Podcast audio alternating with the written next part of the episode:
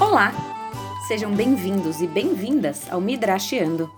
Eu sou a Rabina Fê, da comunidade Shalom, e este é um podcast feito pensando em você que gosta de uma boa história. Aqui vamos buscar histórias que vêm permeando a tradição judaica há milhares de anos. Tentaremos entender o porquê elas foram contadas antes e trazer elas para a nossa realidade de hoje. Antes de começarmos a entrar nos detalhes das maravilhosas histórias, Queria contar para vocês um pouco sobre o nome deste podcast, Midrasheando. O Midrash é um estilo literário que tem sua base fundamental nos textos bíblicos. Para aqueles que já tentaram se aventurar nos textos bíblicos, sabe que eles nem sempre são tão fáceis de entender. E mesmo assim, quando você acha que entendeu, sempre tem alguém que pode vir e dizer que entendeu tudo diferente. Mas calma, está tudo bem. Os textos do Tanar, da Bíblia, são assim mesmo, não se preocupe. O legal é que, apesar de terem sido escritos há milhares de anos, esse conteúdo ainda está aberto para todo tipo de interpretação.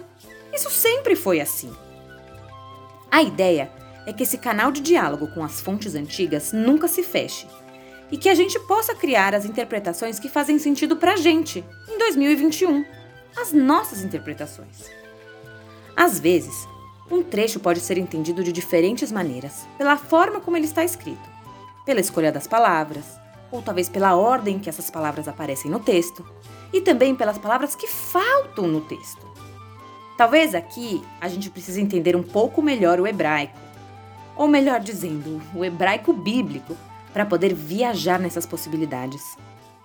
Um exemplo que me vem à cabeça é a forma como a história menciona as parteiras egípcias, do tempo em que nasceu Moshe. Moisés, aquele que falava direto com Deus e liberou o povo do Egito. Toda aquela história de Pessah, lembra? Bom, o texto diz Amei Aldot a Ivriot. Escrito desse jeito, pode se relacionar com as parteiras que trabalham com os hebreus ou as parteiras que são parte do povo hebreu. E acreditem, essa pequena diferença linguística já deu muito pano para manga. Às vezes é a falta de informação que leva a diferentes interpretações. Como no caso dos irmãos Caim e Abel. Vocês conhecem a história?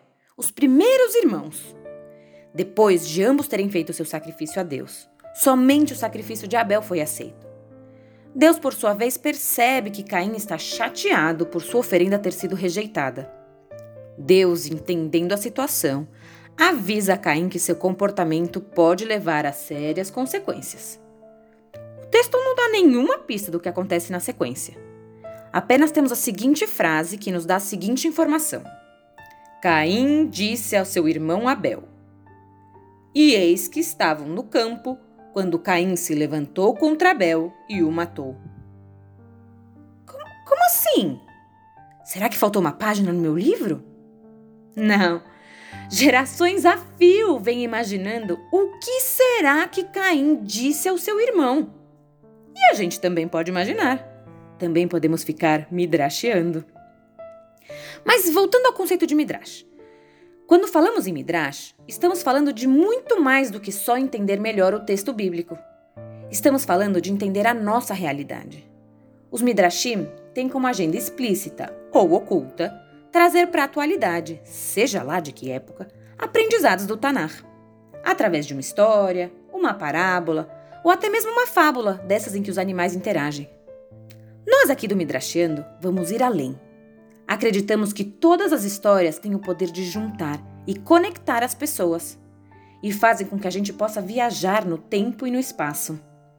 Vamos também contar vários tipos de histórias que foram sendo passadas de geração em geração desde a época na qual os Midrashim clássicos começaram a ser escritos, por volta do século III da Era Comum até os dias de hoje, trazendo histórias de personagens que viveram antes da Era Comum até os dias atuais. Isso porque nós temos duas perguntas importantes para escolher as histórias que vamos contar aqui. 1. Um, por que essa história foi contada?